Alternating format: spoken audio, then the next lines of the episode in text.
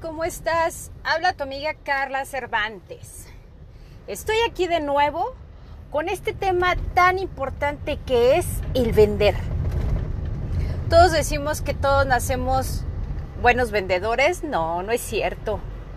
Muchas de las personas tenemos unas creencias limitantes en las cuales nos sentimos que no somos capaces de poder conectar con otra persona. Podemos hablar maravillas de otros, pero cuando empezamos a hablar de nosotros, nos menospreciamos. No, no es para tanto. Bueno, yo no soy tan bueno. Oye, pero es que eres excelente. No, bueno, ni tan bueno. Mira, la verdad la suerte me ayudó. Y eso es un error enorme. Porque lo primero que tenemos que aprender a vendernos es a nosotros mismos.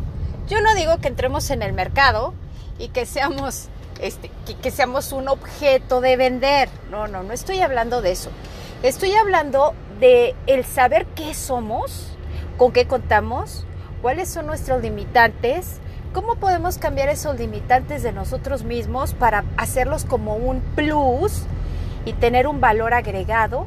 Y las aptitudes serían nuestra capacidad de desarrollar y de ser mucho mejores o diferentes a otros. Todo lo que nosotros somos nos hace una persona única e y que no pueden sustituir por nadie. Pero siempre estamos pensando que no somos lo suficientemente buenos. Y son características que se han manejado durante años, que no creemos capaces, no somos capaces de vernos y creernos que podemos ser exitosos sino que los demás y los que tuvieron la gran suerte de ser exitosos, multimillonarios, un matrimonio feliz, hijos increíbles, tener una buena relación familiar en general, o sea, papás, abuelos, primos, tíos, hermanos, que eso es muy difícil. Y todo eso es por suerte, es que es la suerte. ¿No te habrás puesto a pensar que no? Que son modelos que uno toma la decisión y se van formando para que puedas tener un objetivo concreto y positivo. Pero tenemos que aprender a vendernos a nosotros mismos. ¿Qué somos? ¿Qué aptitudes tenemos? ¿Qué es lo que nos hace diferentes? Que tenemos un gran valor por esas diferencias que tenemos con otros. Podemos ser diferentes físicamente, claro, la belleza también es un valor agregado, pero si hay belleza y no hay aptitud y actitud para darnos cuenta de que somos valiosos, puede ser la mujer más bella, el hombre más guapo, con cuerpo wow, como si lo hubieran hecho a mano, y la verdad sin chiste totalmente sin chiste, sin capacidad de convencer. Una persona totalmente hueca e insegura o prepotente porque creen que es su única actitud más grande la que es su belleza, su aspecto. Pero ¿de qué te sirve tener un increíble aspecto si por dentro no tienes nada? Y más importante, no te crees nada. Empecemos a ver qué es lo que somos. Sí, físicamente tenemos aptitudes hermosas. Hay que ver qué nos diferencia. Podemos ver que a lo mejor tenemos un cabello hermoso, o unas manos lindas, o una estatura padre, o un peso bueno, o unos ojos lindos, o una sonrisa encantadora. Podemos ver esa parte exterior aceptarla, quererla, cuidarla, cuidarnos. Eso es fundamental. Puede ser una persona súper buena onda, súper divertida, agradable, inteligente, pero si su aspecto físico o exterior es que es una persona desagradable, eh, no se arregla, no se peina, no, no cuida su ropa, está todo arrugado, sucio. ¿Tú crees que es agradable para estar con ella? Las personas nos fijamos en el autocuidado mucho, porque eso nos garantiza que si esa persona se cuida, entonces tengo la confianza de que me va a cuidar. Así como lo oyen. No es que deben de tener una relación amorosa ni nada de eso, sino que van a cuidar tanto la amistad como el negocio que van a hacer con ellos, como también algunas cosas, eh, pues sí, a lo mejor una relación romántica, entonces si él se cuida o ella se cuida, pues lo que voy a sentirme es que me va a cuidar igual que él se cuida o que ella se cuida. Que le va a poner ese toque o esa dedicación que se da esa misma persona en lo que va a realizar conmigo.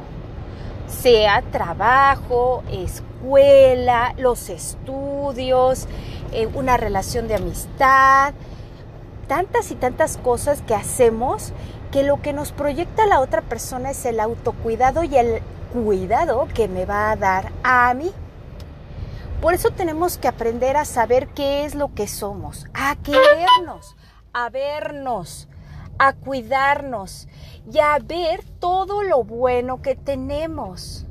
No minimizar que porque si dibujo bonito, pero em, no sé, tengo sobrepeso, significa que es que otros son más porque son delgaditos, aunque dibujen con sus patas, o aunque no sean tan brillantes en la educación, o aunque siempre tenemos que ver que otros son mejores que nosotros. Y así como puedes tú vender algo si no vendes lo que eres tú.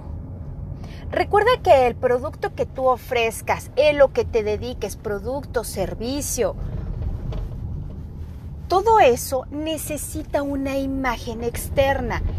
No puedo tener a una persona bella físicamente, con una postura encorvada, desenfadada y todo, va a vender bien una botella de agua que te esté diciendo que te refresca y que te da energía en tu vida, si su lenguaje corporal es totalmente opuesto.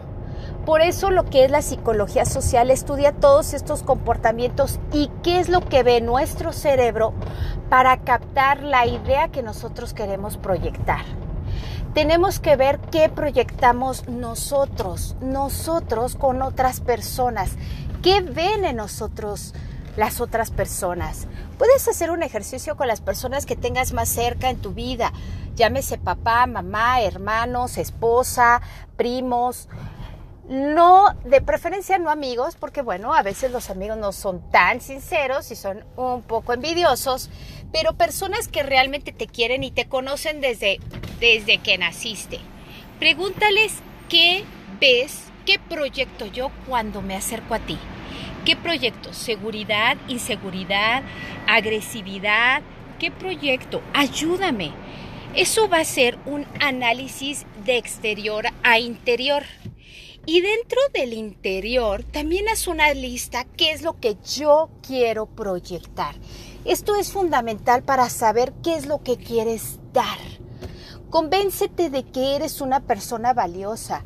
No te minimices, no cortes tus propias alas. Sé fuerte y di claro que puedo hacer lo que yo quiera. Y lo que quiero es contactar con otras personas. Y lo que yo quiero es, si voy a vender este chicle, pues este chicle es sabroso, es delicioso, eh, eh, me entretiene cuando estoy dibujando, trabajando.